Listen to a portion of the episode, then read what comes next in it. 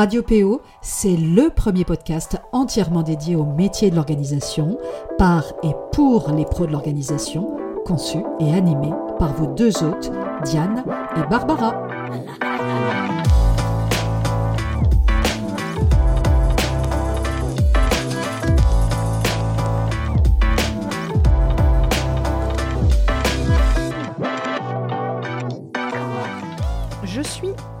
Très heureuse de vous retrouver en cette rentrée 2022 pour cette saison 2 qu'a lancé Barbara vendredi dernier avec un épisode qui manifestement, si on en croit vos retours, vous a beaucoup plu, vous a beaucoup inspiré sur la communication notamment. Et en effet, c'est un vrai sujet, surtout bah, quand on se lance dans le métier de professionnel de l'organisation, mais pas que, parce que bien savoir communiquer, c'est un impératif quand on crée, mais aussi quand on développe sa petite entreprise, même quand on est en activité depuis 3 ans, depuis 5 ans et même depuis 10 euh, ans ou plus, euh, comme c'est notre cas euh, par exemple.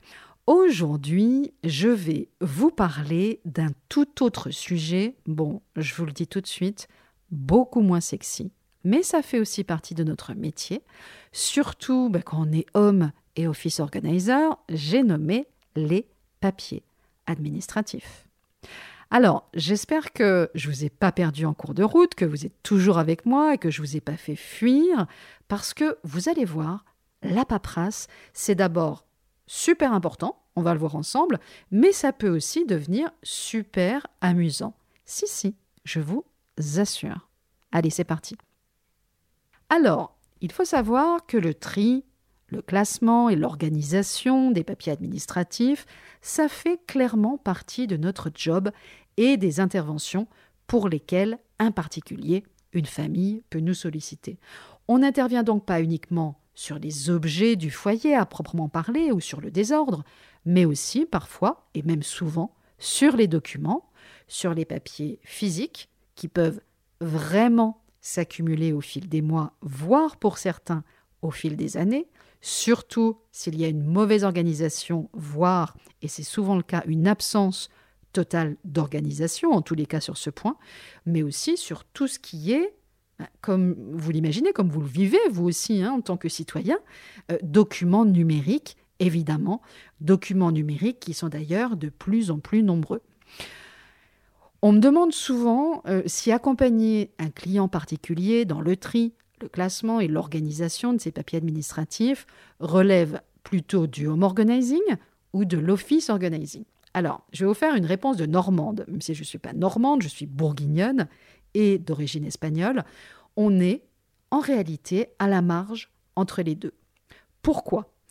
Ça relève à la fois du home organizing parce que on peut tout à fait considérer les papiers et les documents en tout genre comme une catégorie d'objets à part entière qui encombrent un foyer, au même titre que, je ne sais pas, les jouets, les livres, les vêtements, etc., les meubles.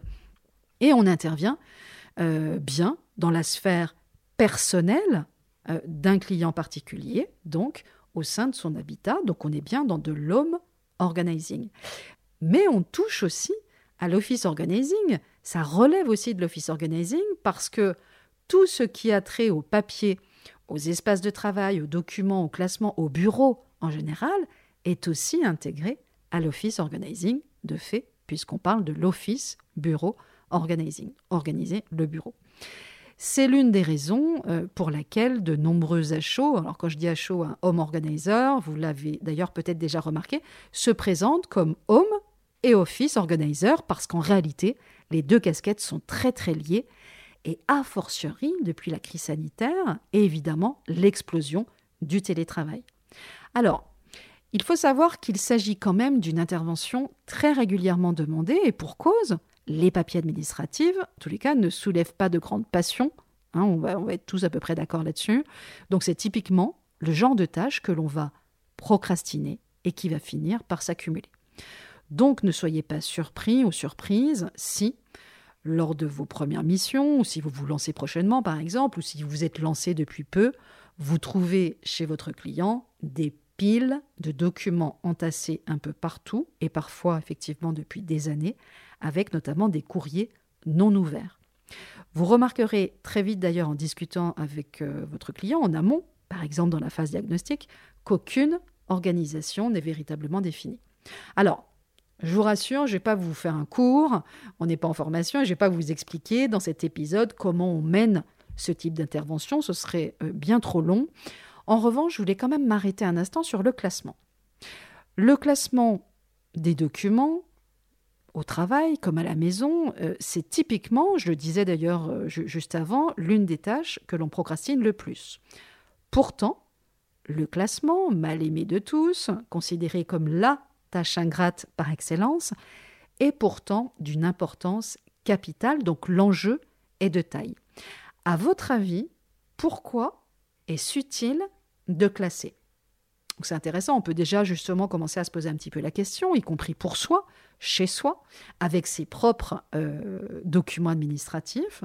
Alors, premièrement, pour pouvoir instantanément retrouver une information au moment où on en a besoin, où on nous le demande, et aussi, c'est le deuxième point, pour permettre aux autres, le cas échéant, de pouvoir retrouver une information facilement en notre absence. Parce que justement, c'est véritablement au quotidien que s'éprouve la qualité d'un classement. Un classement, on peut considérer qu'il est efficace finalement s'il permet justement à l'autre, alors ça peut être son conjoint, son mari ou son, épouse aussi, euh, ça peut être éventuellement un enfant, etc., euh, un grand enfant hein, plutôt, de retrouver rapidement l'information recherchée. Donc mettre en place un classement efficace suppose justement de concevoir une organisation de l'information qui tienne compte des logiques individuelles des différents protagonistes, hein, du coup les membres de la famille, dans le cas du home et office organizing, et euh, une organisation évidemment qui les satisfasse. On a tous été un jour victimes d'un mauvais classement. Perte de temps, mauvaise décision, énervement, impuissance sont justement les conséquences d'un classement qui peut être parfois dépassé ou qui peut être trop personnel. Le classement, au fond, et c'est ça qui est important de retenir, c'est quoi? Donc ça rejoint finalement presque un petit peu le sujet de Barbara de, de la semaine dernière. Le classement, au fond, c'est ni plus ni moins de la communication. Bien classé nécessite une bonne dose donc d'empathie, c'est-à-dire de capacité à se mettre à la place de l'autre parce que forcément, chacun de nous a une logique de classement et de recherche qui lui est très personnelle. Alors, je vais vous raconter une petite anecdote. J'avais euh, animé, il y a plusieurs années, hein, ça date, euh, c'était à l'époque en 2013-2014, euh, j'avais animé à plusieurs reprises dans le cadre du CNFPT. Alors, si vous ne connaissez pas le CNFPT, c'est le Centre national de la fonction publique territoriale, une formation de trois jours sur le classement, qui s'appelait d'ailleurs le classement utile efficace. Et quand on m'a sollicité à l'époque, je vous dis, ça devait être en 2013, euh, pour monter cette formation de toute pièce, alors autant vous dire que j'ai quand même hésité à accepter à l'époque, parce que sur le coup, quand on m'a commandé finalement une formation de trois jours sur le sujet, je m'étais dit que jamais je pourrais parler du classement pendant trois jours. Alors, après un gros je vous dis vraiment un gros, gros hein, travail de fond pour approfondir le sujet, et notamment sur le classement appliqué à la fonction publique territoriale, parce qu'il y a toute une législation aussi qui va avec. J'ai pu réaliser à l'époque, euh, au-delà de ce que je pratiquais finalement avec mes clients en homme et office organizing, que le sujet était euh, bien plus vaste et bien plus riche justement que je l'imaginais, et combien surtout le classement était un réel enjeu de taille. Donc les trois jours, sincèrement, n'ont pas été de trop pour l'aborder en profondeur avec mes stagiaires. Et je me souviens d'ailleurs que j'avais des stagiaires qui repartaient de la formation euh, hyper enthousiastes, avec l'envie effectivement de euh, bah, tout un peu révolutionner hein, dans leur service finalement, euh, et qui avaient découvert finalement l'importance du classement.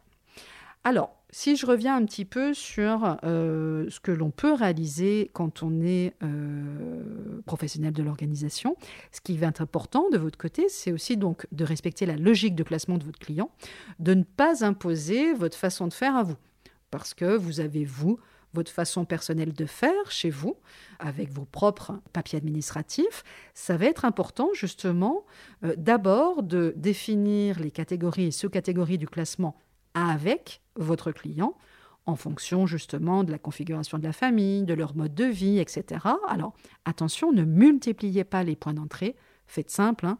maison, santé, voiture, enfant, impôts, même si ça peut varier effectivement avec euh, vos clients, vacances, etc. Ce qui va être important aussi, c'est de définir une arborescence unique, à la fois pour les documents papier, mais aussi pour les documents numériques. Cette logique de classement que vous allez déterminer progressivement avec votre client, elle devra justement se retrouver indifféremment dans ses dossiers physiques, mais aussi sur, dans son ordinateur et évidemment aussi dans sa messagerie pardon, euh, personnelle, voire professionnelle, si on est sur euh, euh, un métier qui est un petit peu à cheval entre les deux. Autre point, c'est important aussi, si on s'arrête deux secondes sur le bureau de l'ordinateur, voilà, le, le, bureau de l'ordinateur, c'est pas un fourre-tout. C'est ce sur quoi vous arrivez quand vous allumez votre ordinateur. Donc c'est le point de départ de l'utilisation de ce qui est et qui doit rester un outil de travail et de performance, et donc non, idéalement, une source de perte de temps. Donc, vous pouvez garder à l'esprit, par exemple, et vous pouvez la transmettre aussi à vos clients, hein, l'image, par exemple, du, couloir encombré d'une maison. De même que la fonction d'un couloir d'entrée de vous donner un accès facile aux pièces de la maison, et si vous êtes home organizer, bah forcément ça va vous parler, le bureau de votre ordinateur ou de celui de votre client, il doit vous aiguiller justement sur les endroits où se trouvent les informations que vous cherchez. Donc le bureau de l'ordinateur, c'est pas un fourre-tout. On l'encombre le moins possible, on classe tous ces fichiers évidemment dans une arborescence de fichiers, éventuellement on crée des raccourcis pour les fichiers et les dossiers que vous ouvrez fréquemment. On range le bureau de son ordinateur comme finalement on range le bureau physique, par exemple, une fois par semaine, euh, pour l'ordinateur, ou tous les soirs, éventuellement, pourquoi pas un petit coup. Euh, et puis, euh, utiliser évidemment, là encore, le même classement sur votre ordinateur. La difficulté avec les, documents numériques ou électroniques, c'est qu'ils sont invisibles et ils ont physiquement, hein, et ils ont tendance à proliférer encore plus que les documents papier, surtout justement à l'heure de la dématérialisation hein, de, quasiment tous nos papiers administratifs. Donc, on les conserve facilement, voire on conserve parfois plusieurs versions du même document. Et donc, malgré bah, des outils de recherche efficaces, on perd souvent du temps justement pour retrouver une information.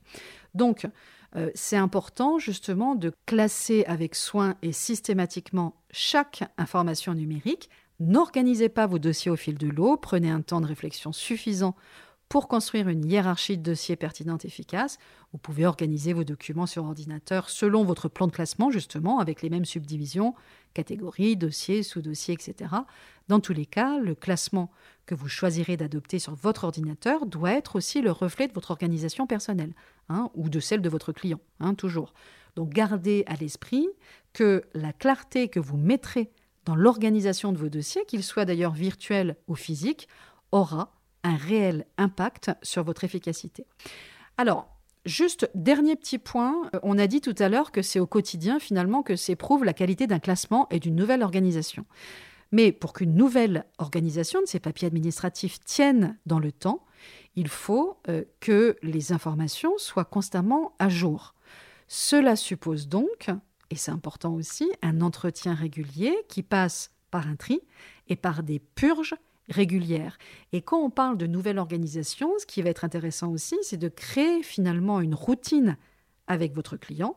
Alors, quelques exemples, on peut créer par exemple une routine quotidienne, ouvrir les courriers dès qu'ils arrivent et les préclasser à faire tout de suite, à traiter dans la semaine, si à traiter plus tard, mettre une alerte. On peut les mettre en attente, à classer, à jeter, peu importe ce que vous choisissez de, mettre en place avec votre client. Une autre type de routine, ça peut être justement de se dire, voilà, j'y consacre, euh, je m'y consacre, je m'y attelle 5 minutes par jour. On peut aussi créer ou proposer à son client une routine hebdomadaire pour éviter justement d'accumuler des piles et des piles de documents et de dossiers à classer. Et vous fixez avec lui qu'il s'y consacrera par exemple 30 minutes par semaine, alors évidemment, hein, selon le volume à traiter et selon le retard aussi accumulé.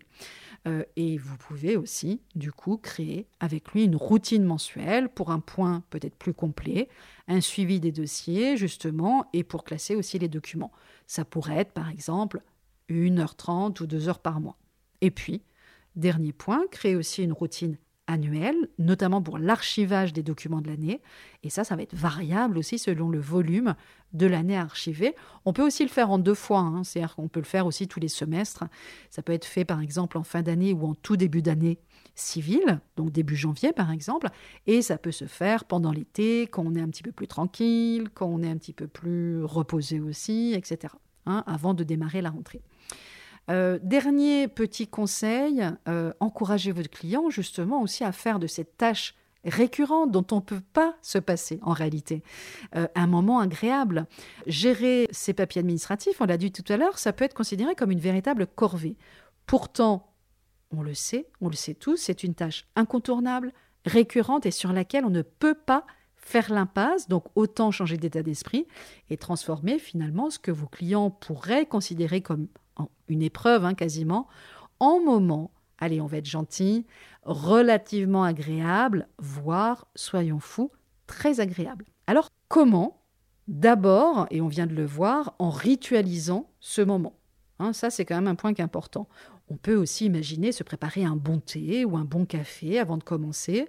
Pourquoi pas aussi se, ben voilà, euh, se mettre euh, une musique qui nous inspire et qui nous détend, par exemple, en commençant aussi tout simplement, hein, on le sait, hein, je ne vais pas vous reparler de procrastination ici, mais faire le premier pas, c'est souvent le plus difficile et on sait tous qu'une fois qu'on a commencé, on se rend compte que c'était finalement pas si terrible que ça, voire que c'était même pas finalement désagréable et que ça valait pas le coup de reporter depuis plus de cinq mois finalement cette fameuse séance d'administratif et d'accumuler au final un mètre de pile de papier. Voilà. Et puis, là encore, hein, en s'y mettant régulièrement. C'est ce que je disais juste avant avec les routines. Euh, il vaut mieux en faire un petit peu chaque semaine pour traiter et classer ses papiers administratifs que de jours entiers, par exemple non-stop, tous les six mois. Hein, on est d'accord.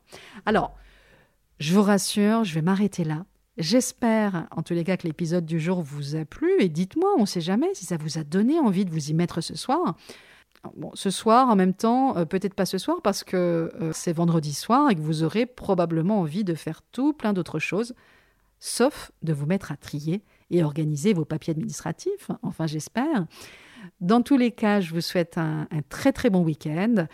Pour ma part, je pars tout à l'heure à Lyon, alors à peu près vers 11h, pour installer euh, mon fils Ruben qui démarre son Master 1 là-bas et je quitte Lyon samedi matin pour rejoindre ma fille Lola sur Paris. Et je serai en déplacement toute la semaine prochaine sur Paris. Et ben, j'interviendrai notamment jeudi soir euh, pour une table ronde sur l'organisation en télétravail, en collaboration avec euh, Maya Job et les, éditions Vuber. Vous savez que les éditions Vuber, ce sont les éditions qui m'ont édité pour Slow Working. Voilà, donc pour moi, ce sera euh, un week-end et une semaine bien animée en perspective. Je vous dis à très bientôt.